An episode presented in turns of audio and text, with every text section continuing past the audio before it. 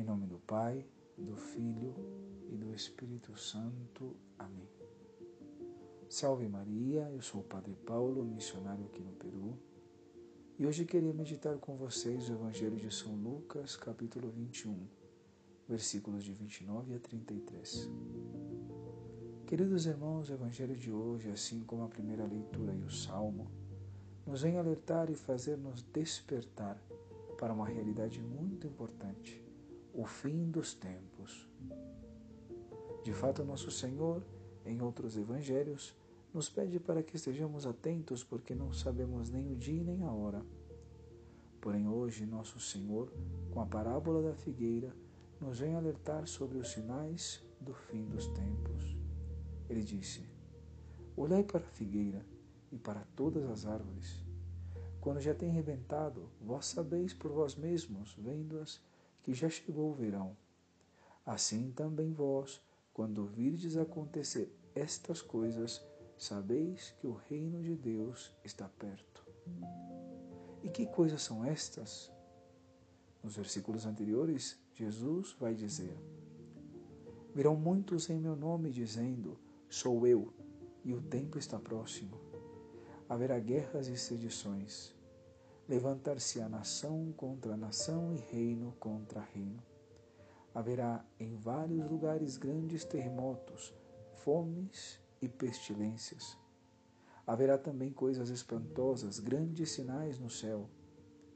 Vos perseguirão, entregando-vos às sinagogas e às prisões e conduzindo-vos à presença de reis e presidentes, por amor do meu nome. Haverá brigas e guerras entre pais, filhos, irmãos.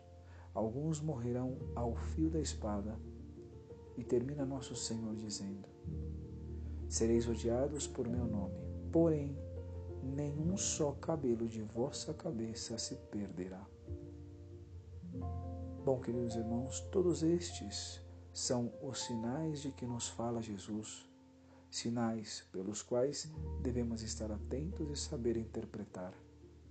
Porém, o fim desta parábola não é amedrontar-nos e encher-nos de terror, não é desesperar-nos, senão que alegrar o nosso coração, porque a vinda do Senhor está próxima. A nossa salvação, o prêmio, o dia tão esperado pelos cristãos está próximo.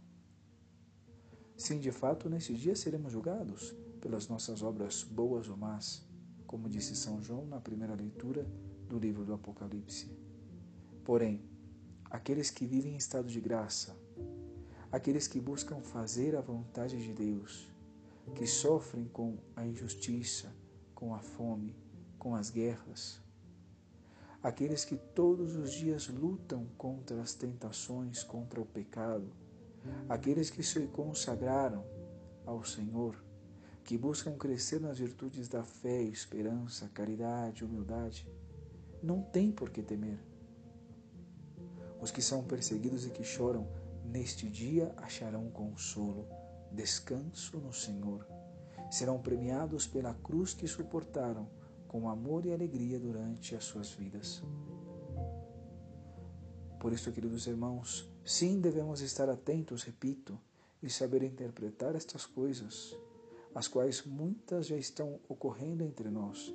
Porém, nossa maior preocupação devem ser por nossas obras, porque são por elas que seremos julgados.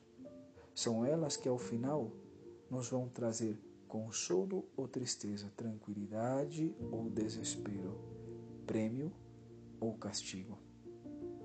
Por isso, vamos pedir hoje a Nossa Senhora, de modo especial, baixa advocação de Nossa Senhora da Medalha Milagrosa, a qual a Igreja celebra neste dia, que nos mantenha sempre no bom caminho, em estado de graça, que nos livre de toda tentação e de todos os perigos contra a nossa alma, para que neste dia, dia do juízo final, estejamos tranquilos e confiantes como todos os santos, porque nosso prêmio não será outro que a felicidade eterna.